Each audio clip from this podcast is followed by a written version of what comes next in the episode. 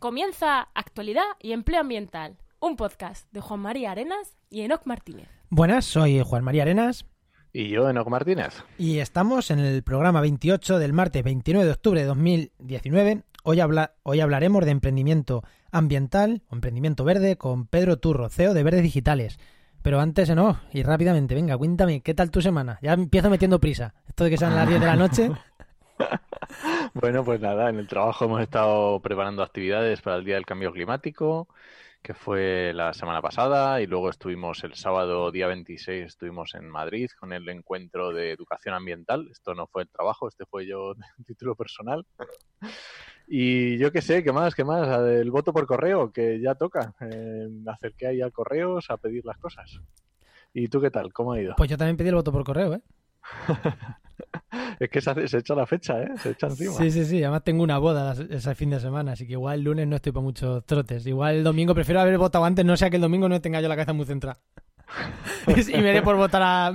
Yo qué sé, saber, no voy a decir nombres. Y nada, no, mi semana bien, cerrando, cerrando varias webs que, que dije que esta semana iba a dar el nombre, pero prefiero todavía no. Eh, mañana en principio tengo dos que salen. Eh, bueno, mañana hoy, hoy cuando que lo escuchen su día, hoy martes, salen dos, pero prefiero eh, ya la semana que viene tranquilamente decirlas y, y, y, luego, pues eso, reuniones varias. He grabado un Oikos, que lo tengo que editar, pero lo tengo grabado, que sería Oikos 27, que llevo meses sin Oikos. Y, y esta semana le hemos dedicado mucho tiempo a, preparar un proyecto nuevo, ¿no? ¿Qué? Este es tú y yo, este lo sabe, lo podría haber dicho tú, lo he dicho yo. que nos faltaban proyectos y hemos dicho, bueno, hombre, pues si tenemos tiempo libre, pues vamos a meternos en más cosas. Sí, y, curiosamente hemos pensado que paralelamente vamos a hacer un podcast. Mm, oye, pues mira. O sea, que, igual en un par de semanitas hay un podcast nuevo donde no hablaremos de medio ambiente, no hablaremos de empleo, no hablaremos de ciencia, eh, hablaremos de podcasting posiblemente. O, entre otras las muchas cosas, ¿no? O de, emprendimiento o a saber. Bueno, no lo sé, pero vamos, va a ser un podcast sobre podcasting, sí. Eh, sí, eso va a ser un podcast de podcasting. ¿Y, qué día sale? ¿Y qué día sale? Pues dijimos el 7, ¿no? El 7 del 7... Eh, espérate, el 7 de noviembre a las 7 y 7 de la tarde. Eh, efectivamente. De la tarde, no queremos hacer competencia con nadie. 7 y 7 de la tarde. Y, nos vamos, a, vamos a darle ya paso al invitado. Que, sí, que se está aburriendo. Que se, nos duerme. que se nos duerme. Que se nos duerme. pues el invitado que le hemos escuchado hablar, hablar por ahí es, como ya he dicho, es Pedro Turro. Y como siempre me, mm, como siempre que hay una buena descripción de Twitter, no hay nada mejor que la propia descripción de uno mismo que hace uno en Twitter cuando se le ocurre y lo hace bien. Así que como este es el caso, pues voy a leer su descripción de Twitter. Pone comunicación, marketing digital, medio ambiente y ambientólogo todo en uno. CEO de Verdes Digitales. Pues yo creo que ya se ha descrito, vamos, yo me la pegó aquí en y dije, genial, esta descripción, genial. ¿No, Turro? ¿qué? Pedro, ¿qué, la ¿qué tal? Ayer, ¿eh? La cambié ayer. ¿La cambiaste? ¿No la has cambiado? ¿Ya no pone esa? No, no, no, joder, era, era broma, era broma. Ah, vale, vale. Como me la hayas cambiado ayer. bueno, ¿qué tal? A nivel. Ahora entramos en Verdes Digitales, ¿no? Pero eh, te iba a decir que, que, me he dejado de decir de ti a nivel personal, pero es que... Yo creo que lo has dicho todo, ¿eh? No, hay mucho más. Pues, vamos, pues vamos a ver. Voy a describir también Verdes Digitales, que es una agencia 360 grados de marketing digital y comunicación experta en proyectos verdes y sociales. De nuevo, Twitter. Eh, pues, ¿qué es Verdes Digitales? Breve, conciso y al grano, ha sido perfecto. Pues es una agencia de comunicación y marketing que creamos hace cuatro años. Ostras. Enrique Estrella y yo, que pasa el tiempo volando. O sea, parece ayer cuando empezamos con, ella. Es una agencia especializada en proyectos ambientales y sociales principalmente, es lo que mejor se nos da. Y, pero, nada, pues... Séme sincero, cogéis de todo, ¿no? Eh, no te creas, ¿eh? ¿Sois, eh, selectivos? Sí, somos selectivos y seguramente un 90-95% de nuestros clientes son, son ambientales o sociales o incluso los que no lo son les intentamos meter esa parte ambiental o social. Ah, muy bien. Bueno, está bien. Eso está, hay que también hay que educar un poco, claro. Sí, está, está, está genial. Eso es para los no convencidos, ¿no? Suelen convencerse, ¿eh? Ya la verdad que la mentalidad es muy distinta de aquí a hace 5 o 10 años. Ha cambiado todo mucho. Bien, bien, bien. Está muy bien. y hemos dicho una palabra entre medias, y ya que estamos aquí igual hay gente que no sabe lo que es, hemos dicho CEO. Eh, Bien, he dicho CEO. CEO, no, no he dicho feo, no, CEO, que lo he dicho ahí de pasada y entre la hora que es y demás. Eh, CEO, ¿qué que- es CEO? ¿Qué es ser un CEO. CEO de una empresa? CEO es Chief Executive Officer, pero Pedro nos tiene que explicar exactamente. Es que, fijaros que una de las cosas más difíciles, yo creo, de, de esta etapa es qué nombre te pones ahí, qué cargo te pones, si haces de todo prácticamente. Eso, eso- Esto de CEO queda como muy bonito, eres socio, eres fundador, eres, eres un poco de todo realmente. Es O sea- por poner algo, algo corto, ¿sabes? co- como, como ayer fuera de, fuera de micro hablaba con Enoch, digo, sí, yo soy CEO de mi propia empresa y yo soy CEO, pero también soy el, el hombre que limpia el baño, porque Eh, soy yo. el de la limpieza, me podría poner el de la limpieza en... Y el que hace la comida y Claro, el que es- joder, ya es- hacemos de todo. Multitarea, claro. Sí, pero mola más ponerse CEO, ¿no? Es, o sea, es como dijéramos el jefe, ¿no? Por así decirlo, el jefe. Para la gente que no, no lo entiende, pero que mola Sí. más. Es un cargo que está chulo, sí. Está chulo decirte CEO. Nosotros vamos a ser también CEOs pronto, ¿no, Enoch? Nos vamos a poner también CEOs. Vamos a poner CEOs. Pues si, si os parece pasamos ya a la parte de, de empleo, que hoy va a ser larga, ya os voy avisando, eh, va a ser una parte larga porque tenemos aquí a Pedro y nos va a hablar de emprendimiento verde. Lleva mu- muchos programas dándole mucho peso a la parte de, de- de medio ambiente, por así decirlo. Y nos vamos hoy, aunque va a ser de medio ambiente, pero bueno, hoy vamos a centrarnos más en la parte de empleo. Así que vamos a pasar a empleo, si, si os parece, justo hoy.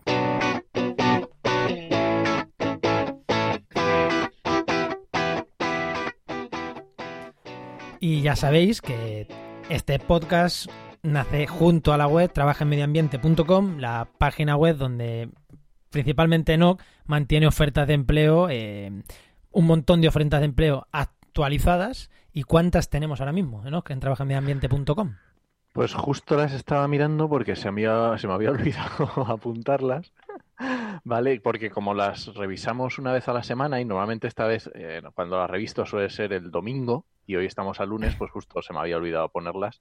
Y tenemos ahora mismo 149 ofertas disponibles. Cuando digo 149 quiere decir 149. Hasta la última página, la, ofer- la oferta que está en la página 10 o la 11 también está disponible. Todas las semanas las revisamos. Y yo te, te perdonamos porque las notas del programa las preparamos el domingo antes de que tú hicieras la Sí. revisión. Entonces, cuando te pusiste a, meter, a meterla, me dijiste, no lo sé porque no he limpiado las, mm, las que no están activas. Entonces, como quería dar el dato actualizado, no lo puse en ese momento y se le olvidó ponerlo. y como hacemos siempre, ¿qué destacamos esta semana de la web, no?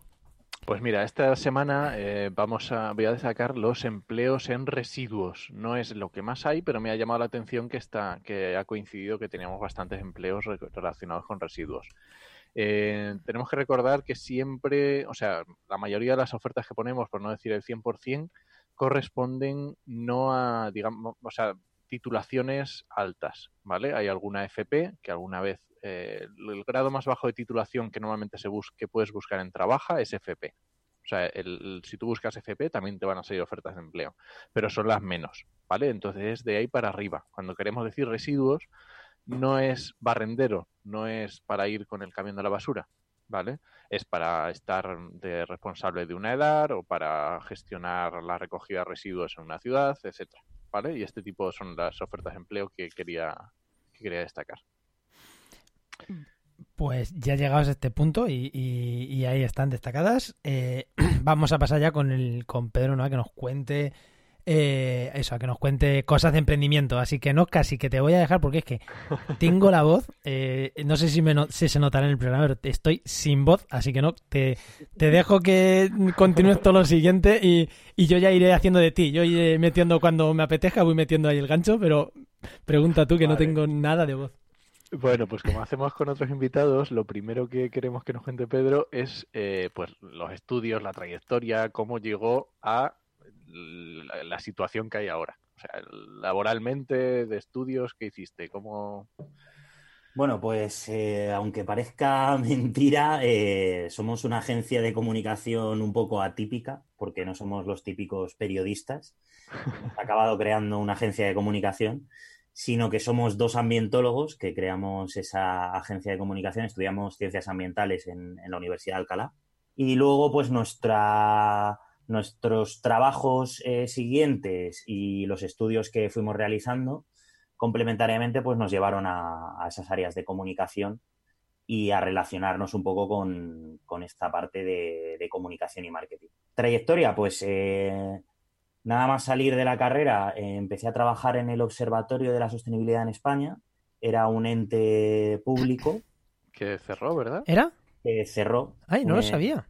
Sí, Pero hace poco, ¿no? No, que va. Esto ya fue hace bastantes años. Eh, 2000. cerró en el 2013. Ah, pues no sé por qué pensaba que seguía. De hecho, ahí es que sí. luego abrieron otro Sí, observatorio que creo que se llama de forma muy parecida, pero no, Pero no es público. no es tal cual este, que está creo que auspiciado por, por organismos, no organismos públicos, sino por universidades. Sí, es una, es una cosa ahí diferente. Sí. Vale, vale, vale, vale. Así que nada, pues eh, allí en el observatorio estuve trabajando como técnico medio ambiente, comunicación, community manager. Era, digamos, cuando empezaban a arrancar las redes sociales y se empezaban a dar a conocer y, a verse el potencial que podía tener. Luego también estuve trabajando para la Fundación General de la Universidad de Alcalá, que allí trabajé un par de años en un proyecto que tenía que ver con compra pública verde. Que ahora, está, ahora está muy en boga porque ha salido la Sí. legislación nueva, ¿no? está muy en boca de todos. En ese momento también era un poco, eh, pues en, en pocos sitios estaba implantada. Y que, eh, perdona que te voy a preguntar, ¿qué es esto? Sí, claro. Porque igual- si yo tengo, si a mí me ha surgido la duda, imagino que a la mayoría de oyentes le van a surgir la duda. Bueno, en, el proyecto era sobre compra pública verde, pero hablando de compra verde en general, podemos decir que, que son esas compras que realizamos con criterios ambientales. Es decir, Vale. hacemos una compra reflexiva en la que tenemos en cuenta aspectos ambientales de ese producto que compramos. Si compramos un alimento, pues tenemos en cuenta eh, el ciclo de vida que ha tenido, qué emisiones produce, de dónde viene, todas estas cosas. Y esto es lo que se ha puesto en la normativa, pero eh, dirigido, digamos, a la administración, para que la administración meta criterios verdes en la compra, en la compra del Eso lo es. que necesite. Eso es la compra pública verde, que ahora tenemos la compra verde que, que es para todos, porque las empresas también aplican esos criterios hoy en día. Entonces, bueno, vamos ahí evolucionando y, y fuimos, pues, pioneros un poco, entre comillas, porque se hablaba poco en ese momento de, de la compra pública verde o la compra verde. Mm. Y luego, pues, eh, esto duró un par de años. Estuve trabajando unos meses en una empresa de formación donde sobre todo hacía cursos relacionados con medio ambiente, con eficiencia energética, en Greenpoint. Y, nada, ahí fue cuando dimos el paso en, a finales de 2015, dimos el paso de montar verdes digitales. Y ahí fue cuando, porque yo no, no me acuerdo cuando conocí yo a Pedro, pero seguro que nos conocíamos de antes, pero realmente Sí. nos volvimos a encontrar en un curso que hizo la Fundación Biodiversidad eh, de la Red Emprende Verde que, que estábamos hablando antes fuera de micro, Sí. que se llamaba Comunica y Compra Verde. Y ahí fue donde estaba Verdes Digitales, que qué era lo que hacía Verdes Digitales ahí. Pues ahí eh, organizamos el curso prácticamente desde cero, hacíamos la parte de creatividad, diseño gráfico eh, de ese curso, también la comunicación, atracción de, de esos posibles participantes, que además estuvo muy bien porque esto es lo típico de hay que montarlo para allá. Tenéis tres semanas para conseguir, eh, erais 15 emprendedores, ¿no? Si no recuerdo mal. Igual éramos un poco más, ¿eh? No me acuerdo. Sí, pues era o 15 o 25, no, no recuerdo exactamente. ¿25 serían? Bueno, Puede ser. 25 son muchos, no, puede ser, igual son 15. pues eh, para conseguir esos 15. Y claro, yo por mi experiencia en otros proyectos, yo decía, "Puf, va a ser complicado conseguir ese número. Pero la verdad que estuvo muy bien entre moverlo en redes, hacer algo de publi, eh, conseguimos 75 inscritos. Estaban Oh. flipando. Sí. Muchos. Estaban flipando en tiempo récord. Si es que a veces que las campañas en. Y por igual me voy a otro. eh, las campañas en redes sociales son ¡pum! Mm, Están muy, muy bien. Eh, Nosotros hacemos, trabajamos mucho con, bueno, voy a dar un poco de publicidad, pero no queda más remedio que para dar consejos haya que dar de vez en cuando algo de publicidad. Nosotros trabajamos mucho con publicidad en Facebook y la verdad que está muy bien porque segmenta mucho y, logras llegar a mucha gente en, poco tiempo y por un precio bastante bajo. Así que la verdad que funcionan espléndidos esas campañas. Sí. Nosotros también, el Facebook Ads también lo conocemos. Sí, lo, hemos utilizado para dar, para dar promoción a algún podcast y, y demás. ya hablaremos de esto. Igual en nuestro otro podcast hablamos en algún momento de Facebook Ads y, de LinkedIn Ads y que por lo visto es mucho más caro, pero también es muy efectivo. Sí. Bueno, venga, vamos al emprendimiento, ya, a meternos de lleno. A ver, a ver, yo te los, los, temas que yo te pasaba para hablar un poquito, estaba la famosa, eh, seguro que no sé si lo habéis oído o no, el, la palabra lean, que todo el mundo dice lean, emprendimiento lean o estrategias lean o crecimiento lean. ¿Qué es esto? todo el mundo está un poco en boca de todos, ¿no? El... Lean Startup. Lean Startup, efectivamente. Ya, es que lo aplicamos a todo, ¿eh? Todo es Lean Startup. Es como, voy a montar una tienda de naranjas en mi pueblo, Lean Startup. Tío, vende naranjas en tu puto pueblo, no es Lean Startup. Lo siento mucho. Pues esto no. Cuéntanos, ¿qué es eso? Pues esto al final es una metodología, eh, digamos, de hacer acciones rápidas, testear de forma sencilla e ideas, acciones que se nos vayan eh, ocurriendo, reaccionar ágilmente ante los datos que obtenemos y optimizar y mejorar lo que funciona e intentar pivotar, de forma que al final hagamos eh, una serie de acciones, pues ya sean de comunicación en, nuestro caso, que es, nosotros utilizamos también mucho esta herramienta eh, para temas de comunicación o ya sea para nuestro modelo de negocio, pues hagamos acciones rápidas, sencillas, que testeemos de forma rápida, veamos si funcionan, si no funcionan las dejamos de hacer y pivotamos a otras y digamos que se utiliza mucho a nivel startup porque pues eh, todo emprendedor quiere invertir poco y obtener resultados de forma rápida, con lo cual es, ideal. Efectivamente. Y por eso es y aparte, boca de todos. Igual no, igual yo creo que estas propuestas rápidas para digo porque no hemos hablado de verde, esto sirve para cualquier empresa, pero creo que el modelo Lean es un modelo muy verde. ¿Por qué? Porque no hace una inversión grande, no consume muchos recursos, haces una prueba lo, lo, más económica y eso implica todo, o sea, sin el mínimo material posible, que creo que solo el Lean ya de por sí ya es una estrategia en principio bastante, bastante verde, ¿no? Bastante sostenible. Sí, ya os digo que nosotros la aplicamos desde, desde el inicio. De hecho, es, eh, se utiliza hoy en día muchísimo en cualquier modelo de negocio que vayas a montar. Principalmente te van a decir, estrategia Lean, ¿qué es? Y ya te pones a, ver un poco, a rellenar ese cuadro de público objetivo al que quieres llegar, qué eh, beneficios vas a obtener, qué gastos, qué, eh, a quién te vas a dirigir y de qué forma. Y, y la verdad que es muy, es muy buena. Y con esto de que es muy buena y todo el mundo quiere emprender y todo el mundo quiere, se habla tanto, ¿tú, dices, ¿tú dirías que hay un poco de burbuja o no? ¿Cómo lo ves?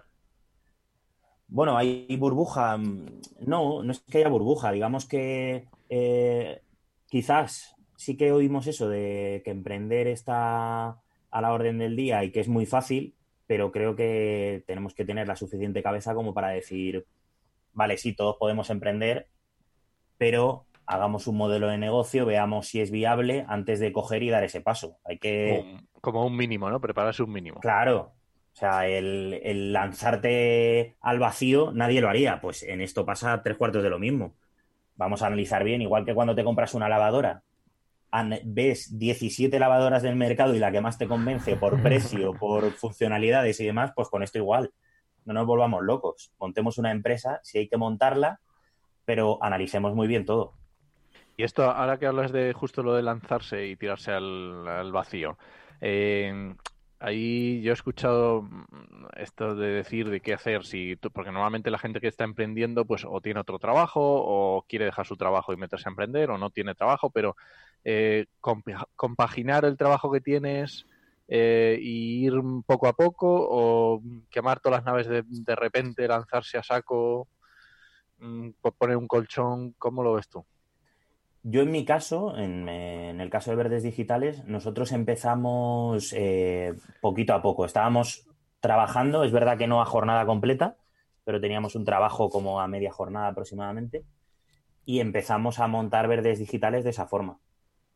Tuvimos, eh, bueno, tenemos la suerte de que al final es una empresa que es, eh, genera pocos gastos. Tienes el gasto de la creación de la página web, el hosting, el dominio y prácticamente pues el transporte cuando nos movíamos a reuniones y demás. Pero como teletrabajamos, era, era algo que te incitaba a lanzar ese proyecto enseguida tenemos que intentar, siempre que arrancamos con, algún proyecto de emprendimiento, que tengamos unos gastos muy bajitos de inicio. Que es justo la estrategia Link que estábamos diciendo antes. Claro, eso es. Es justo seguir este, este tipo de estrategia. Y es justo lo que, lo que hablábamos al principio, no que yo, de lo que nos vamos a lanzar. Es esta estrategia. Teletrabajo, aprovechar los recursos que ya tenemos, lo que estás, lo que estás comentando. Y esto, de nuevo, insisto, eh, para mí esto, aunque no se trabaja en el mundo verde, ya es Mm, un trabajo verde, porque, eh, insisto, teletrabajo, cada uno en su casa, hay menos eh, gastos en transporte, menos... Eh, claro, es, verde por sí ya también, yo creo. Sí, por supuesto. El único que tenemos que ver un poco es el tema hosting, que ahí hay que avanzar bastante. Porque al final, aunque estemos en casa trabajando, estamos conectados a un ordenador. Ese ordenador está conectado a la red eléctrica. Consumimos una energía que puede ser renovable o no, tenemos que tener también en cuenta esas cosillas, que el teletrabajo también genera eso. Sí, pero si te vas a una oficina donde estarías tú y tu compañero gastando exactamente los mismos gastos y encima tendrías que desplazarte con un coche a una oficina. Sí, sí, sí. Y los gastos serían los mismos. Al final tendrías un ordenador porque no estarías trabajando en una pizarra ahí picando en piedra los textos. al final sería igual. Y ahora que estamos hablando, que estamos metiendo ya lo del emprendimiento verde, ¿qué diferencia hay con un emprendimiento de toda la vida? Bueno, ¿qué diferencia hay? Eh, un emprendimiento verde siempre tiene, tiene relación con el, con el medio ambiente de alguna forma. Eh, puede ser, pues como en el caso nuestro de que es una agencia de comunicación y marketing especializada en proyectos ambientales, pero encontramos de muchísimos tipos. De hecho, podemos hablar de ese curso que, comentabas tú que hicimos en su día, donde pues estaba el proyecto vuestro de, de trabajaenmedioambiente.com. Aunque entonces no se llamaba así. No se llamaba así, no, no. ni, ni, nuestro, yo no estaba por aquel momento ni cerca, vamos. Pero bueno, ya se va runtado, ya se va runtado. Ya, ya te iban, te ibas acercando, sí. Sí, sí, me iba acercando. Y, luego, pues, eh, encontramos proyectos de todo tipo, desde eh, productos verdes, como pueden ser, pues, una línea de mermeladas ecológicas. O podemos encontrar, hay muchos eh, del sector textil. En el textil ah. encontramos muchas opciones de camisetas de algodón orgánico o que son, se utilizan materiales reciclados. En fin, que siempre tienen ese toquecito verde cada uno de estos proyectos emprendedores. Y es fácil, en algunos, es fácil, porque muchas veces, ¿no? Que yo esto lo hemos hablado, bueno, en diferentes conversaciones, de trazar esa línea, de decir, este es verde y este no. Eh, te vas a, a, las mega empresas, por, por, ejemplo, yéndote a las mega empresas, te coges Endesa, Iberdrola, y dices, hombre, evidentemente eh, eh, no son verdes, porque, porque tienen un montón, pero luego tienen también líneas que dices, hombre, pues aquí sí son muy verdes. Eh, claro, muchas veces está difícil, ¿no? Eh, yendo a las mega empresas, lo entendemos todo, por eso he puesto un, mega ejemplo, pero en pymes o en autónomos pasará igual, que dices, uy, pues es que aquí no son nada verdes, pero aquí son muy verdes. ¿Es fácil trazar muchas veces esa línea o, os encontráis empresas que decís, pues yo no sé si esto lo metería como verde o, no trabajaré nunca con esta empresa? Es... Hombre, te puedes encontrar con... Que os encontréis cosas de esas, ¿no? Que dices, por algunos lados muy bien y por otros no hay por dónde cogerlo. Claro, eh, digamos que pensamos que cualquier proyecto es verde eh, si tiene ese toque ambiental, pese a que a lo mejor haya líneas de producto que no sean tan verdes. Vale. Es decir, pues el ejemplo que ponías, una energética eh, puede ser de las más contaminantes, pero oye, han invertido en energías renovables, están orientándose hacia energías renovables. Pues esa parte verde también hay que contarla no, no van a ser emprendedores verdes, porque no pues, se pueden considerar así. No, no, no, por eso he puesto el mega ejemplaco de las mega, porque todos lo entendemos, ¿no? Sé que evidentemente Endesa, emprendimiento, es línea startup. Y es que además justamente, mira, nos, ha- nos han preguntado esta mañana por el grupo de Telegram y nos decía una persona, Tomás, nos decía, es que yo, o sea, por defecto desconfío de la palabra emprendimiento verde. Y decía él, ¿por qué no debo desconfiar? Pues fíjate, a mí no me suena mal emprendimiento verde. Emprendimiento me suena a que va a ser una empresa pequeña, mediana y que va a tener ese toque ambiental y social. No me suena a, gran, a mega empresa que me va a engañar, ¿sabes? Yo lo que creo que eh, yo creo que la gente a lo mejor eh, le pilla más por el greenwashing, o sea, por el, el que te quieren vender la moto verde en todo, ¿no? Que estamos a lo mejor acostumbrados a esos de mega empresas que te quieren vender la moto verde y ya en cuanto vemos algo ahí como que nos saltan las alarmas, mm, los warning ahí. Yo creo que... Sí, Sí. perdona, Juan. No, no, digo que yo creo que esto es igual también que hay el miedo. Hay en ciencia, por ejemplo, hace unos años, o incluso actualmente igual menos, todo el mundo tenía que escribir de cambio climático. Y escribieras lo, sobre la ciencia que hicieras en ecología, tenías que meter en el título y en el astra si- cambio climático de alguna manera, porque, porque era la moda. Creo que ahora eh, con el verde, el emprendimiento verde, mm, nos puede pasar, puede estar pasando un poco igual, ¿no? Que todo, eh, ahora mismo todo es eh, los fondos EDUSI y, y dices, pero si son unas macro obras para no hacer nada y y verde, Sí, eso me, me pasa más bien con, con determinadas palabras como eco, bio, que ya mm, empiezas a asociarlas con, con tus dudas, ¿sabes? De decir, ¿realmente esto es eh, ecológico? ¿Esto es...? mm, No te fías, ¿no? Pues no te co- transmite esa, Tú- esa seguridad. Tú todavía con emprendimiento verde todavía, todavía te fías, ¿no? Yo me fío, sí, sí, sí. Me suena bien, ¿eh? No, no me huele... No me huele a, a usar otra vez la palabra para, para hacer greenwashing, como decís. Yo es que sabes qué pasa, que la- mm, quizá mi, mi problema esté con el em- con la palabra emprendimiento. Yo tengo un poco gafado el- la palabra emprendimiento. Me suena un poco mal. No sé, mm, ya sé, cada uno tiene sus sesgos, pero no sé, me suena un poquillo ahí. ¿Te huele a rancio? No, no sé, como a que te quieren vender la moto, a, ¿sabes? Las típicas estas eh, que es la famosa esta que quería vender wifi gratis, que solo quieren coger premios y, y, ¿sabes? Y gas- gastarse los premios, pero luego no van a llegar a ningún lado, ¿sabes? Como proyectos un poco en el aire que no llevan a nada. Es lo que me suena. Entonces tú prefieres autónomo de toda la vida. Bueno, yo qué sé. Autónomo o empresario, ¿qué es eso de emprendedor, no? Como... Y, y hablando, claro, estamos hablando de esto, y realmente, por no ya por tu, por vuestro caso, que yo creo que me va a decir que sí, pero eh, por lo que conoces, por toda la experiencia que llevas, por yo qué sé, por lo que vas conociendo, ¿el emprendimiento es una forma de ganarse la vida? ¿Es buena idea o no? A ver, tiene como todo sus pros y sus contras. Pues venga, dale. El... Claro, pros. Dispara. Pros, trabajas para ti mismo, eh, te pones el horario, que a veces es peor, claro. Sí, espera, Voy a poner un ejemplo. Esto de trabajar para ti mismo es la hostia. O sea, hoy me levanto, hoy me he ido, he salido de mi casa a las 9 de la mañana, he llegado a las seis y media, son, eh, son las 10, Diez y ahora mismo cuarto. 10 y cuarto, estoy grabando el programa, me va a tocar editarlo, a lo mejor con suerte me ha costado a las 2. Y a las 9 de la mañana salí con un cliente.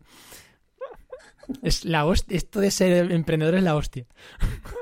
Pero sin embargo, puedes ir a recoger a los niños a. Exactamente, pero he hecho una parada entre medias para. Exact- exactamente, exactamente. He llevado al peque, he llevado al peque a la guardia yo.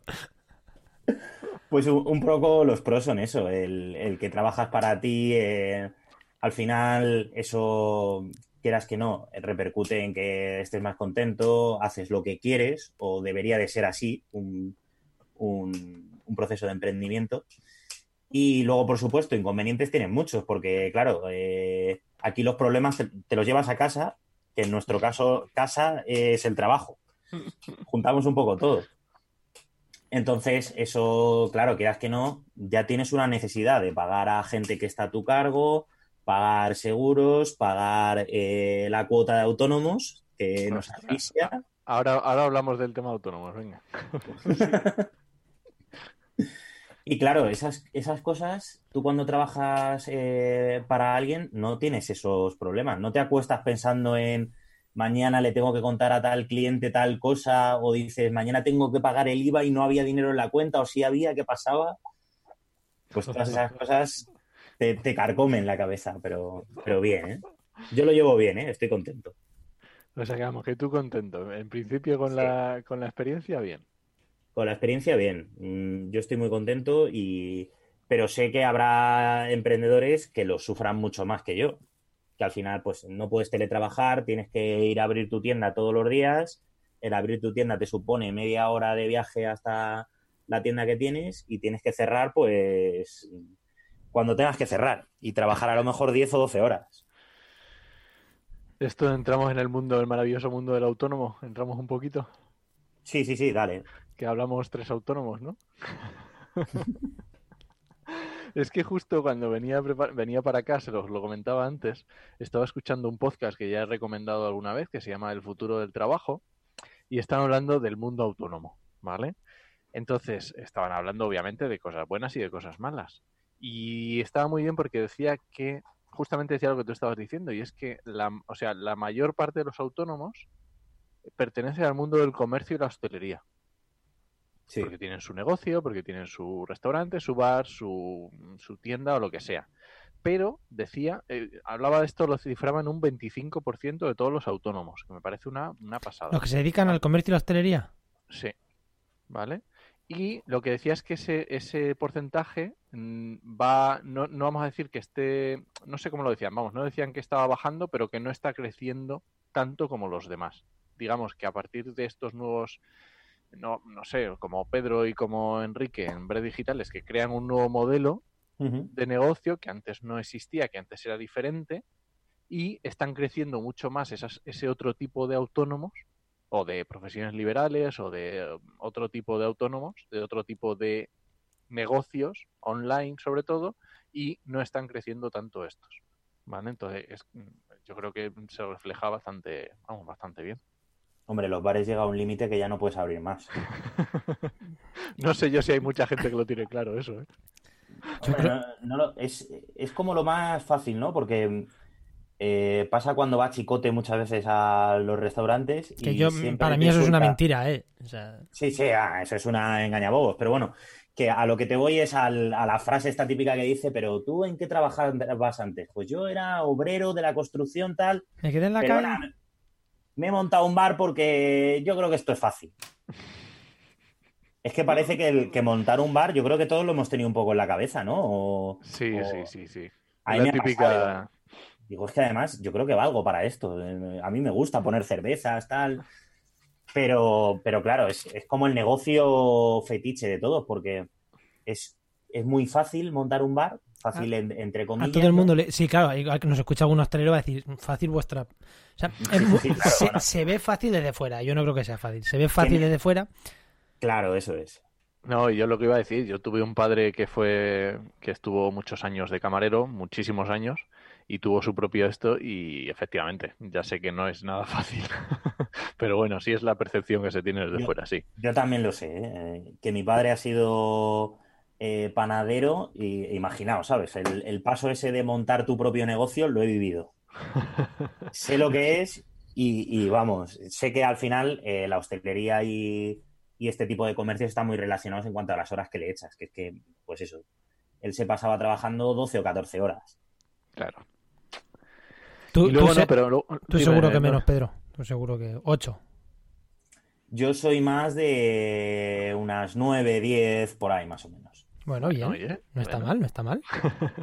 He mejorado el número. Mi madre me echaba la bronca cuando le dije que íbamos a montar un negocio tal. "Buah, Pero ¿cómo te metes en eso, hijo? Si es que esto de... Ella no decía emprender, ¿eh? Esa palabra yo creo que casi ni la conocía. Y, y decía, pero ¿cómo te metes en esto si has visto a tu padre, todo lo, lo esclavo que es, el negocio, el trabajar para ti mismo, el tal? Pero oye, mira, nos lanzamos ahí porque al final también eh, un poco el, eh, pues el trabajo que había no era eh, el mejor ni, ni se pagaba adecuadamente o así lo creemos nosotros Efectivamente. y por eso dimos el, el paso este de, de emprender, claro. Y además es que justamente ahora estaba, decían alguna cosa buena, porque decían, a ver, la media actual de, de autónomo, agarraros, es de 50 años. Madre mía. En España. Y ha bajado, y está bajando. O sea, cada vez está bajando más. Pero, claro, pensad en profesiones liberales, eh, médicos, ¿sabes lo que quiero decir? O sea, grandes empresarios. Claro, es que eso también paga su cuota de autónomo. Es que. Efectivamente. Los mega empresarios pagan su cuota de autónomo como. como ¿sí? sí, precisamente lo has comentado tú al principio, ¿no? Que el tema es que si eh, muchos eh, autónomos están relacionados con hostelería, comercio, al final hay comercios de toda la vida. Pues esa gente tiene ya 50, 55, 60 años o está a punto de jubilarse. Efectivamente. Y lo que decían era que estaba entrando, obviamente, nuevo, muchos autónomos jóvenes. Que estaban entrando muchas. hijos de la crisis. Efectivamente. Y un dato muy bueno, están entrando muchísimas mujeres a ser autónomas. ¿Por qué? Porque obviamente les, les permite unas ventajas, les da unas ventajas que no encuentran en tanto de mm, techo de cristal, conciliación, todas las típicas, eh, aunque sí, que barreras que tienen muchas veces en el trabajo, sí. efectivamente, pues resulta que autónomo, pues es diferente o se las gestionan o son las que ellas mismas se ponen a sí mismas. Sí. Que esto también hay que tenerlo en cuenta cuando emprendes. Voy a leer eh, no, otra de Telegram, que yo estoy aquí con el móvil en la mano, parece que estoy no haciendo caso, pero es que estoy estaba buscando esto.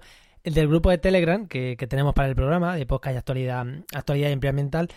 Eh, otra de las preguntas, ¿no? Eh, Tomás nos las preguntaba la que ha comentado Enoch y Álvaro, Álvaro nos, nos pregunta. El pasado programa hablabais del cuñadismo ecologista. ¿Le podéis preguntar cuánto, idea, cuánto hay de ideas felices, entre comillas, y cuánto de propuestas técnicas y económicamente viables en el emprendimiento verde? Madre mía. el, el, cuñadismo se lleva también en esto, ¿eh? De emprender. Sí, por eso. Más o menos la, pregunta se ha entendido aquí. Álvaro, el señor Álvaro Peña Rubia, que además es que es, amigo mío. Y, y, es lo que tiene. Yo creo que tiraba, tiraba sabiendo dónde tiraba. Sí, sí yo creo que sabía. este sabía dónde tiraba. un poco, a ver, Pedro, cuéntanos. Tu, tu experiencia, tu experiencia. Bueno, mi, experiencia es eh, que hay un poco de todo, claro. No, tu empresa, sino todas las empresas que a ti te llegan. Todas las que te llegan. Hay mucha idea feliz, ¿no? Y, y otras que dirán, mira, lo normal, no hagas aquí verde. Que si vas a montar una tienda, vende naranjas y aunque no sean ecológicas. Hay que, hay que sentar la cabeza a mucha gente que dice, Buah, este producto lo voy a vender a tal, pero al final no tiene claro el público objetivo, no tienes claro a quién vas a llegar y que también un producto verde en algunas ocasiones es un producto caro tienes que tenerlo en cuenta. Hmm. Y entonces pasa mucho, mm, bueno, no, es que pase mucho, pero pasa algunas veces que te encuentras con, esa ilusión de vender un producto verde que crees que vas a tener mercado para él y a lo mejor el mercado no está lo suficientemente maduro como para venderlo. Está verde. Pasa, pasa, pasa mucho además aquí en España, porque nos encontramos en países como yo que sé, pues Alemania, países nórdicos, Francia, sí que se compra más un producto verde y además la gente tiene asumido que, puede pagar más, pues, y que le interesa pagar más por un producto de calidad, como puede ser una camiseta de algodón eh, orgánico, pero aquí en España no tenemos eso asumido. Vamos a comprar a una gran superficie y compramos tres camisetas por 10 euros. Efectivamente. Entonces hay una parte ahí de, oye, esto de emprender hay que emprender siempre con cabeza. Vamos a analizar bien a quién nos dirigimos y si ese mercado está lo suficientemente maduro como para comprarnos nuestro producto.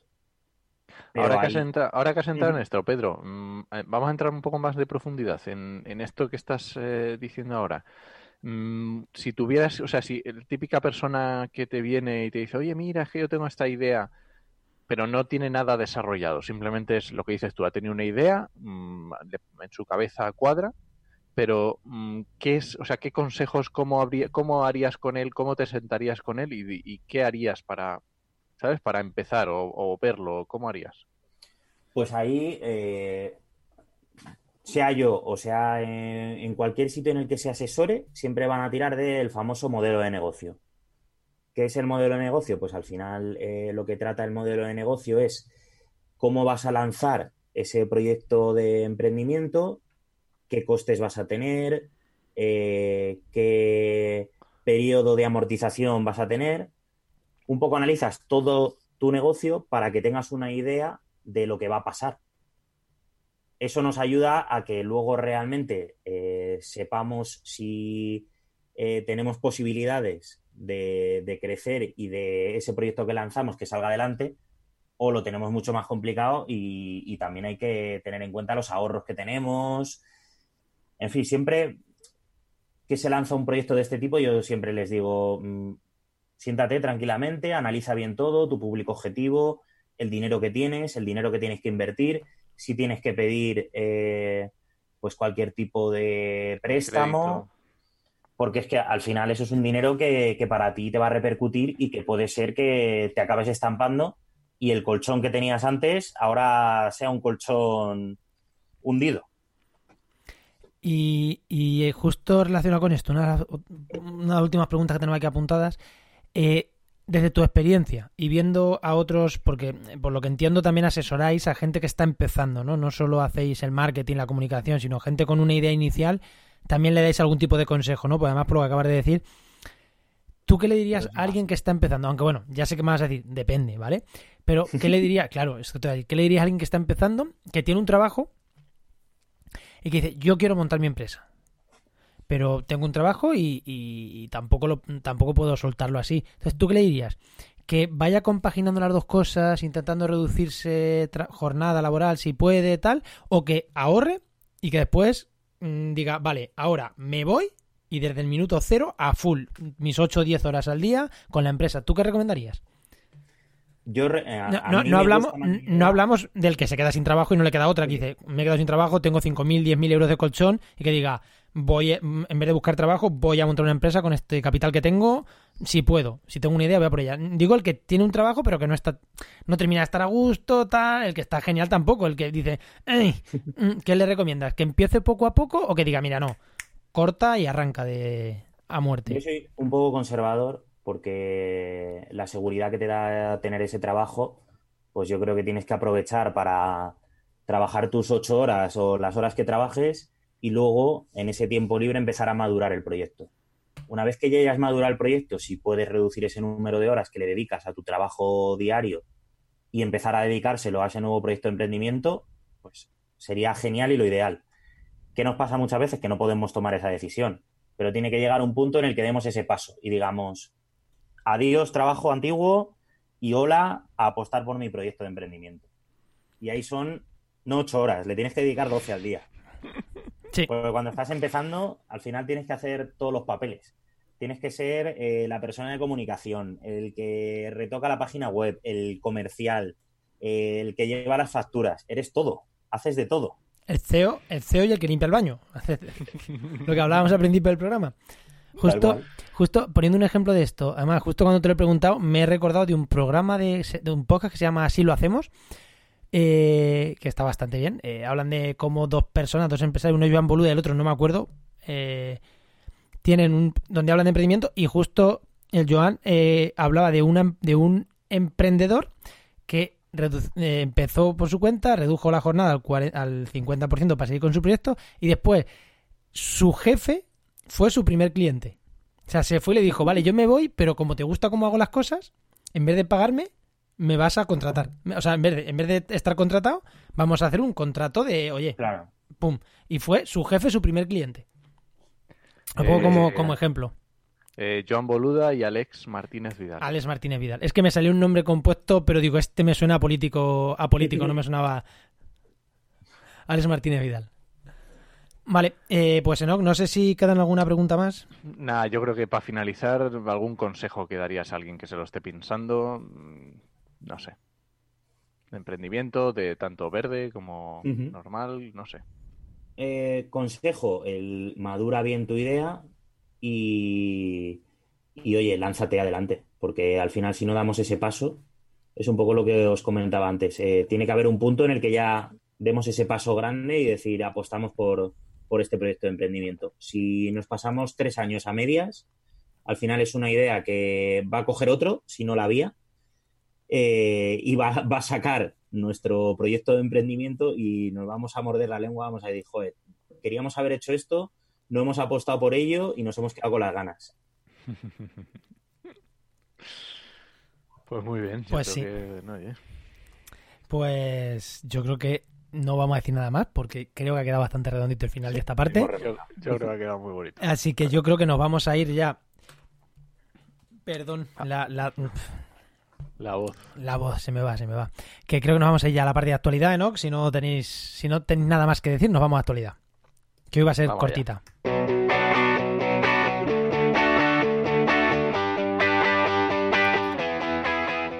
Y sí, aunque hemos hablado mucho de emprendimiento y de, y de emprendimiento verde, como siempre, hacemos nuestra parte de actualidad que hoy va a quedar reducida a comentar dos noticias de manera muy breve, muy breve. Así que no, Venga, muy breve. eh, empieza tú.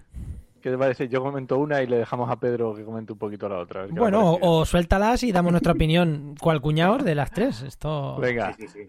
hay una pregunta, es una, ha salido en, creo que ha salido más de un medio, ¿no? Y decía el titular, ¿vas a comprar una tele o un frigorífico en Amazon? Si no se llevan el viejo, es ilegal. Y es que efectivamente, eh, la ley de residuos dice que los grandes electrodomésticos, los compres donde los compres, se tienen que llevar el antiguo. Si tú quieres, claro, obviamente. ¿Vale? Pero te tienen que dar la posibilidad de que se lleven, si tú compras un frigorífico nuevo, pues según viene el instalador o la persona que te lo trae, igual que te lleva uno, se lleva el otro. Eso, ah, sea Amazon o lo compres en AliExpress, que venga de China, me da absolutamente igual. La ley de residuos es para todo el mundo. No, será para toda España. Bueno, pero sí, obviamente. para todo el mundo de España, venga, vale. Claro, eh, Sí, no, quiero decir que para todos los que estamos aquí y quien venda en España tiene que cumplir la ley de residuos. Y es lo que dice. o sea que yo me lo pido en Amazon, no digo nada y cuando me venga le digo, oye Amazon, vente a por el viejo. Eh, en teoría te lo tienen que hacer en el mismo viaje. Amazon no sé cómo tiene este, este tema, ¿vale? Pero igual que si se lo compras a frigoríficos Manolo. O sea, me da absolutamente igual. Que te viene o te trae la lavadora y se tiene que llevar la antigua. Siempre. Y además ellos están obligados a seguir unos, unos protocolos, unos requisitos que están fijados por la ley. Y no sé si os acordáis que fue famoso hace unos meses estos que tiraron que, que tiraron, se pararon al lado de una cuneta y tiraron por, el- Sí. de- por un frigorífico. Pues ahí estaban incumpliendo leyes, pero vamos, no te da una mano para contarlas. Para empezar, pararte en una cuneta, bajarte sin chaleco. Y luego ya ambientales, vamos, ni te cuento. Sí, la ¿Alguna verdad que es-? Sí. Algo un poco desconocido, ¿no? Por, y que creo que debería de, de comunicarse más. Igual que hacemos campañas de otro tipo, pues también este tipo de campañas porque la gente en su casa no conoce estas cosas. No, de hecho, eh, normalmente las grandes superficies te dicen, sí, sí, te lo llevamos a casa y nos llevamos el viejo. ¿Y si tú te lo llevas? ¿Cómo que si tú te lo llevas? si tú dices, no, yo lo compro y me lo llevo yo. Bueno, pues si se lo llevas a ellos y te lo tienen que recoger, te lo tienen que Mm. coger. Vale, o sea que se lo tienes que llevar tú a ellos, vale. Sí, sí, sí, efectivamente. Que Es el, mi- el mismo método que utilizan para una cosa es para la otra. Que Vale. lo puedes llevar a un punto limpio también, pero que mm, eh, las- los supermercados, o vamos, los hipermercados, las grandes superficies están, eh, igual que cualquier vendedor, está obligado por ley a recogértelo. Vale. Y venga, otra noticia. ¿Algo, ¿Algo que aportar aquí, Pedro? Uf, eh, nada, lo que os he comentado, que comunicarse mucho más, que llegue a todo el mundo. Que si no pasa como pasa en, en mi edificio, que te encuentras el colchón, cogen y lo ponen al lado de la orgánica, ¿sabes? Y hay, hay algún vecino majo, yo todavía no, no he intercedido porque no tengo, no tengo todavía quizás ahí dotes de mando aquí, pero, pero hay algún vecino majo que pone cartelitos por toda la casa. Va poniendo en la orgánica hay que echar esto, en, en el base esto otro. Este tipo de residuos hay que llamar a tal número de teléfono para que los recojan. Eso sabes quién es. Eh, Cuando suba alguien en el ascensor y dice, "Ey, ¿quién, quién pone esto? Porque además va a ser el, el- van a decirte, el, el, el fumado del quinto. Es que te lo van a decir así, además con el insulto por medio, es que va a ser así. El que quería ser presidente y no fue. Es que el tema de residuos tenemos mucho que comunicar en España, ¿eh? Sí. Mm, Que comunicar bien. Pero bueno. Cuña patrocinada por Ecoembes, Enoch. Jolín, hacía mucho que no nos metíamos con ellos. Un hombre. poquito, un poquito de cera siempre viene bien. Que luego dicen que nos metemos con los ecologistas y que somos fachas y que somos machirulos. A Ecoembes también le damos. Segunda noticia. Venga, no, Segunda vamos a noticia. cambiar. Sí, decía, España, eh, leo tal cual, es una, una- una noticia, ¿vale? España ha hecho este año algo inaudito, retener gran parte del caudal del río Tajo, que está obligado a transferir a Portugal, y soltarlo de golpe a última hora. El efecto es catastrófico. Macho, clickbait, clickbait, ¿eh? He mirado de quién era, nuevamente de quién era esta noticia, de El Confidencial. Que dices, Sí, esto te lo esperas, yo que sé, de... Bueno, no sé, es que ya muchos hacen clickbait, muchos de los grandes medios te hacen clickbait, pero no te lo esperas tan, tan, tan clickbait del titular. Y ahora eh, vamos a ver qué dice la noticia. Claro, pues la historia es que existe un convenio entre, el- entre España y Portugal para el uso del Tajo y digamos que mm, tiene un caudal anual previsto para que no dejemos el Tajo seco en Portugal, como es normal, ¿vale?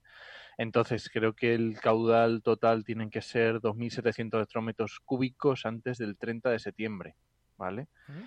Y pues lo estaban reteniendo, lo estaban reteniendo y lo han soltado de golpe lo cual es mm, pues produce unos perjuicios que claro imaginaros los agricultores o la gente que tenga simplemente por disfrutar del Tajo como un servicio ecosistémico de disfrute que durante el año no tengan Tajo y de repente les venga de golpe todos los hectómetros cúbicos no sé cómo lo veis Estaba muy gracioso porque eh, en la noticia había una parte que decía eh, España ha cumplido con, con la normativa y con lo que con lo que tenía que hacer. Era lo que alegaba el, el ministerio. Y es verdad, porque ha cumplido, ¿no? Con lo que tenía que hacer. El problema es cómo lo ha hecho. No, no, no. El problema es no que no quede claro. O sea, eh, no puede, o sea, si tú pactas me tienes que dar tanta agua, es que esto a mí me suena a que el pacto se hizo pensando en el regadío. En plan, yo también quiero regar, me tienes que dar tanta agua. No se hizo pensando en los caudales ecológicos, porque si tú esa normativa y esa ley la haces pensando en caudales ecológicos, tú no pactas, me tienes que dar tantos hectómetros. Tú pactas, no puede bajar de tanto durante todo el año y me tienes que dar X picos durante X años. Cuando hablas en, en, en, en- en conceptos ecológicos, eh, eh, plasmas una ley en conceptos ecológicos. Si tú hablas en conceptos de regadío, pues plas- plasmas una ley en nombre de regadío. De yo necesito para regar esto y me tienes que dar esto porque es con lo que yo riego. Pues ahí lo tienes, toma, cómetelo. Sí, sí, es que me- a mí me suena a eso la noticia. Es que Portugal y España negociaron, no negociaron pensando en el medio ambiente, en el río, pensaron en, pues eso, en llenar sus embalses de allí. Pues tómalo, el agua. Yo es que esas cosas es como, o sea, que España cumplió, y no voy a decir aquí, no voy a ser yo el más patriota, pero haber pactado una ley mejor, macho, haber pensado en el medio ambiente y no habías pensado en llenar tus envases, embalses. Eso es lo- esa es la impresión que a mí me da así, leyendo con una visión un poco de hijo de mm, un poco cabroncete, como, mm, como suelo ser yo. A mí me da por leer eso, o sea, es como, no sé vuestra Era- opinión. El, el tema era, tenían como pactado eh, incluso hectómetros cúbicos semanales, mensuales, trimestrales. O sea, que estaba como bastante acotado para que hubiera un caudal mínimo. Claro, ese caudal mínimo es un hilito casi. Es muy bajo. Porque estos caudales mínimos que se, que se calculan muchas veces se hacen mu- muy a la baja. Es que, es que el caudal mínimo es el caudal, el- es que no, ya está. Sí. Y además es que coincide aquí que, claro, el último tramo del Tajo en Extremadura lo tiene en los embalses Iberdrola. Entonces, claro, aquí ya entramos en temas peliagudos de mm, producción de energía, de cuándo está más barata, de cuándo está más cara, de cuándo Iberdrola les interesa soltar los embalses, de cuándo no. Digamos que es un tema muy, muy peliagudo con muchas aristas. Bueno, pero al final están haciendo algo natural, soltándole el agua en un río. Y, y, oye, un río no es algo que vaya eh, constante. O sea, que lo, lo natural en un río es que tenga momentos de crecidas y momentos de aguas eh, con menos agua. O sea, que al final, indirectamente le están haciendo una dinámica natural al Tajo en, en Portugal, ¿eh? Gracias a. pero al final la dinámica es esa, de picos de, y momentos sin agua. Claro, lo que pasa es que no, no coinciden como deberían. Claro, ese- eso ya es, ese detalle ya, oye, Porque es que además justo en Portugal se quejaba, desde febrero se llevan quejando para que soltara agua. Y resulta que Iberdrola en ese momento no, ne- no necesitaba energía y no soltaba agua. Y claro, pues ahí es posible que caigan sanciones europeas. Bueno, pues Bueno. ya está. Pues, pues mira, eh, ya sin cachondeo, pues hay que hacer unas leyes mejores para, para todo esto. Mm, Sí, está claro. Tanto por parte por España como de Portugal, eh. O sea, me parece que hay que hacerlo. Sí, sí. Hay que tener más en cuenta el, el ecosistema y no tanto la economía, que es lo que se mira principalmente muchas veces. Ese es, ese es mi miedo, que cuando existe esa ley sigo pensando en la economía. Seguro, sí. Segurísimo. Esa ley, ese pacto, ¿no? Como sea. Sí, Eh, ¿no? ¿Comentas la otra o...? Pues eh, la otra, bueno, eh, le hemos hablado alguna vez, eh, le hemos hablado alguna vez ya de ella, y, pero vamos, lo, lo hablamos rápido, y es que nos decía la noticia, dice, cuantos más insectos, mejores cosechas. Y es que lo que decía al final era que una revisión de los principales cultivos muestra cómo una mayor diversidad de insectos favorece la agricultura. Y esto es una publicación en Science, si no me equivoco, ¿no? No me dijiste. Sí, esto es una publicación en Science Advances. Vale, que es una revista científica muy consolidada, ¿vale? Eh, un detalle, tú has dicho biodiversidad, que a ver, vamos a ver con las abejitas de turno, que es que parece que Eh, ahora, eh, vol- voy a dar otro palo, parece que ahora solo hay abejas en el mundo, entonces poniendo allí 200 colmenas está todo solucionado. No, o sea, las abejas domésticas generan un problema eh, contra insectos naturales, y esto está hablando de biodiversidad y de diversidad de insectos. Si metemos abejas, estamos metiendo una especie y nos cargamos el resto. Que está muy bien, que genera una miel que está buenísima y a mí me encanta eh, la miel de mi pueblo, me encanta, espectacular. Pero, pero no es los insectos no es las abejas, que parece ahora eh, que la gente que la gente de Si las hacemos- ciudades parece que o, o de los pueblos, ¿eh? que hemos pasado de no mirar nada a los insectos a que ahora todos sean abejas. Y quiero poner granjas de insectos y hoteles de insectos y que haya muchas abejitas y un hotel de insectos y hoteles de insectos. Que está muy de moda. Eh, bueno, vamos a tener de nuevo cabeza con esto. Y habla de biodiversidad de insectos. No habla de que pongas ahí tus colmenas, ni tu granja, ni tu hotel de insectos. El símil es muy claro, o sea, eh, igual que tú cuando ves en el campo y ves una finca, no sé, una dehesa, y ves que está lleno de vacas, a eso no dirías que es muy diverso. Pues las abejas es lo mismo. Las abejas son apicultores que tienen unos animales de los que sacan un beneficio. De hecho, son ganaderos. Tienen permiso de ganadería también. O sea, son Y ganaderos. necesitan, y necesitan, y tienen muchas cosas muy similares. Necesitan hacer guías igual que los ganaderos para movimiento de ganado, mm, etcétera. Y, eh, y, efectivamente las abejas eh, desplazan a otros insectos de donde ellos, porque son muy, digamos que son muy eficientes. Entonces, bueno, es un insecto muy eficiente y donde se ponen, pues eh, desplazan a, otro, a, otro- que, que a está bien, otros o sea, insectos. que está bien, eh, que, que está muy bien, que, es- que hagamos tipo de poliniz- polinización, que, que juntemos por un lado apicultores con agricultores, es muy bueno, pero no es, o sea, que voy a meter un poquito aquí el, el dedo en la llaga, que, que no es la panacea eso, que, que esto habla de eh, insectos pues de otra manera. Eso es. Pedro, ¿algo que comentar de esto? nada, lo habéis contado perfectamente. Poco que apostillar ahí. Pues, pues rápidamente vamos con comunidad, que ya vamos tarde como siempre. Esto Sí, es una vamos. maravilla. Nuestro programa de hora y cuarto, vamos a decir que dura.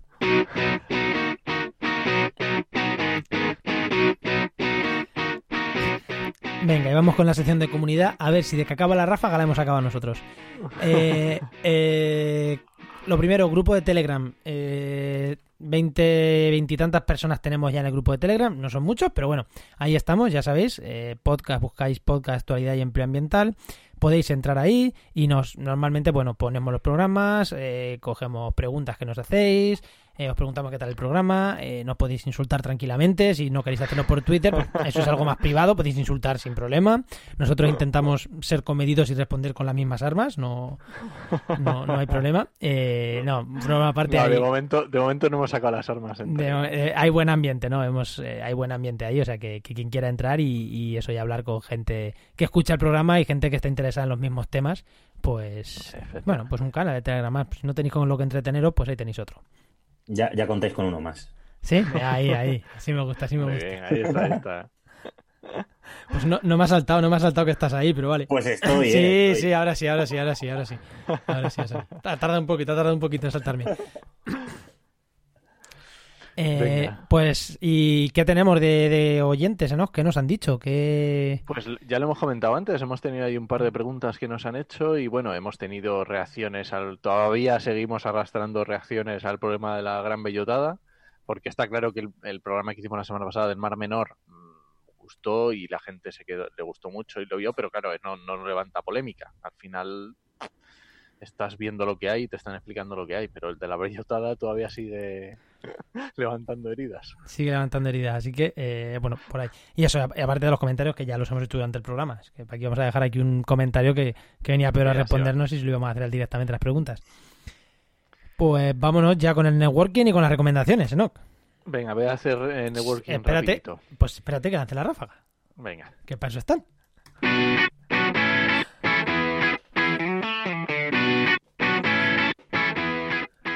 Ahora sí, no. Venga, Es que repaso. esta, esta se me olvida siempre. Ya quieres acabar, ya quieres acabar y se te olvida. Vale, vamos a ver, muy muy rápido, ¿vale? Que no nos queda mucho. Y además, eh, algunos ya lo hemos dicho. 30-31 de octubre, en Madrid, Congreso Internacional de Reciclaje de Residuos de Construcción y Demolu- Demolición.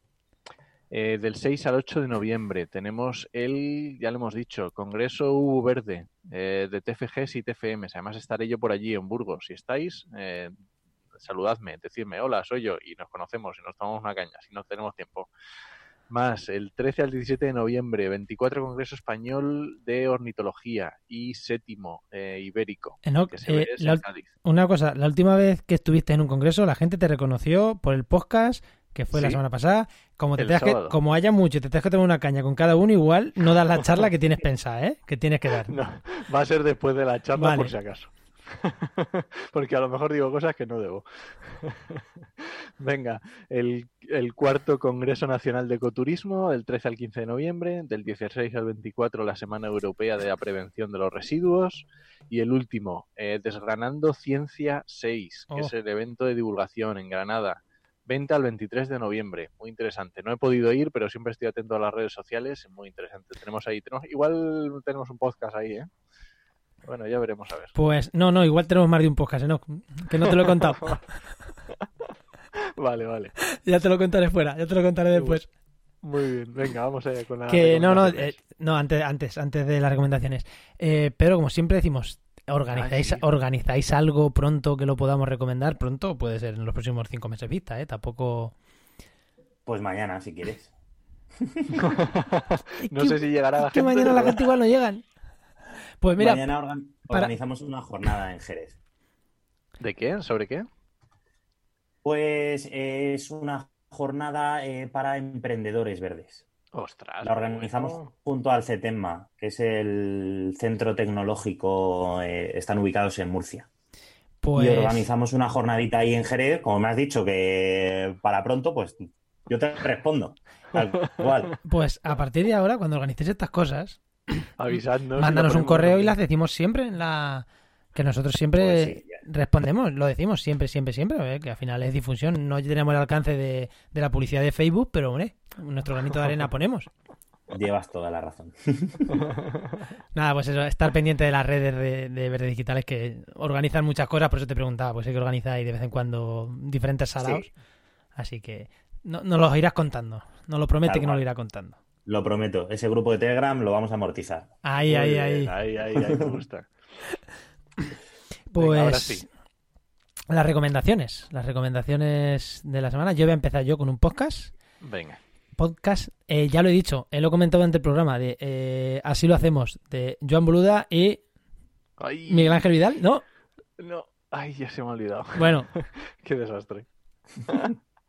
Alex, Desastre. Alex Vidal. Alex Martínez. Alex Martínez Vidal. ¿Ves? Eso es. Alex Martínez Vidal y Joan Boluda. Y lo recomiendo porque hoy, lo recomiendo hoy en concreto, porque son dos emprendedores que hablan de cómo gestionan sus negocios y cómo llevan sus negocios. Entonces, pues siempre hablan de cosas súper interesantes si os gusta el mundo del emprendimiento. Son dos, dos emprendedores.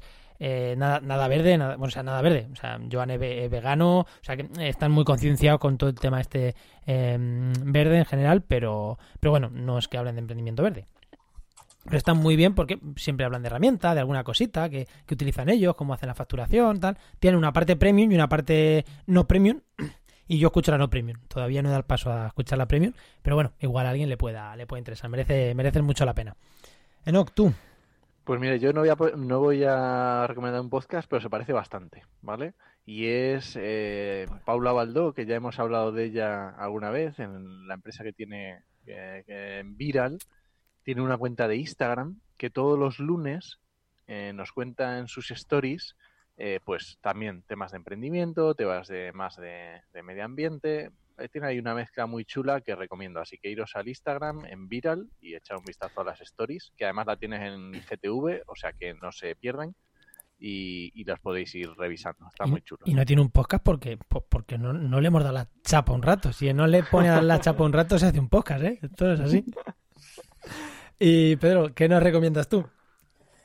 Pues eh, yo os recomiendo la Red Emprende Verde. La Red Emprende Verde es una iniciativa de la Fundación Biodiversidad y un poco lo que hace es formar e informar a, emprendedores verdes sobre nuevas líneas de negocio, eh, formaciones, eh, en fin, que es una red que además une a, esos emprendedores verdes y que creo que es bastante interesante, tanto para la gente que ya ha arrancado con su proyecto como para la que está pensando en arrancar en algún día. Pues, pues una recomendación más hoy, las tres recomendaciones, ¡pum! Así tendría que ser siempre, del tema de hoy. Esto es una maravilla. Bueno, pues ya casi que nos vamos a ir despidiendo. Al final no, como siempre, una hora y poquito de programa, así que vamos cuadrando, vamos siempre en el mismo horario. No es el que nos planificamos, pero es el mismo siempre.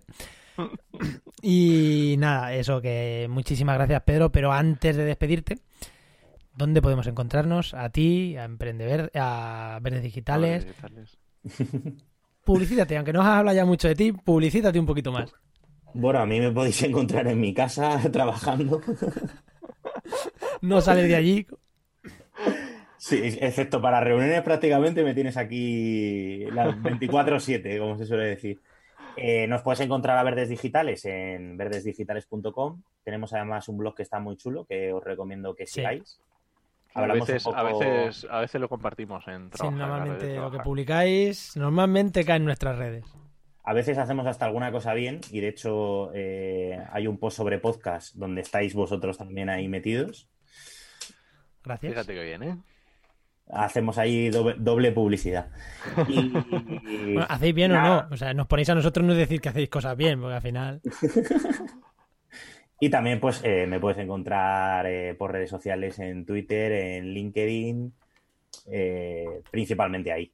por... Y a Verdes Digitales les tenéis en todos lados. Eso iba a decir, que a Verdes en, en Facebook y en, y en demás también tenéis también tenéis presencia, ¿no? Instagram, Facebook, Twitter, LinkedIn, todos sitios. Estamos ahí en, en casi todos lados, sí. No vamos a poner ni enlaces, Verdes Digitales, es que si no os encuentran con ese nombre es que... Nada, nada.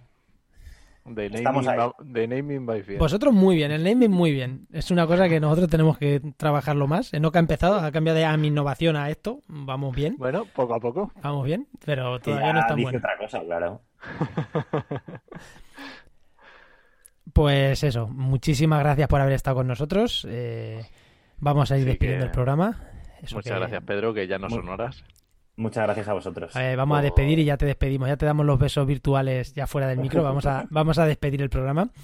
Recuerda que, recuerda, no, recordaros, ¿no? A todos los oyentes que, podéis encontrarnos en Evox, en Spreaker, en, en todos los sitios que queréis escuchar podcast, pues ahí estamos seguros. Y si no estamos, escribirnos, que ya mandaremos un sicario donde haga falta para que estemos también ahí. Estamos también en YouTube. Así que mm, mm, esa excusa no me vale. Estamos en todos sitios. Os esperamos la semana que viene en actualidad y empleo ambiental y durante toda la semana en trabajamedioambiente.com y en nuestras redes sociales.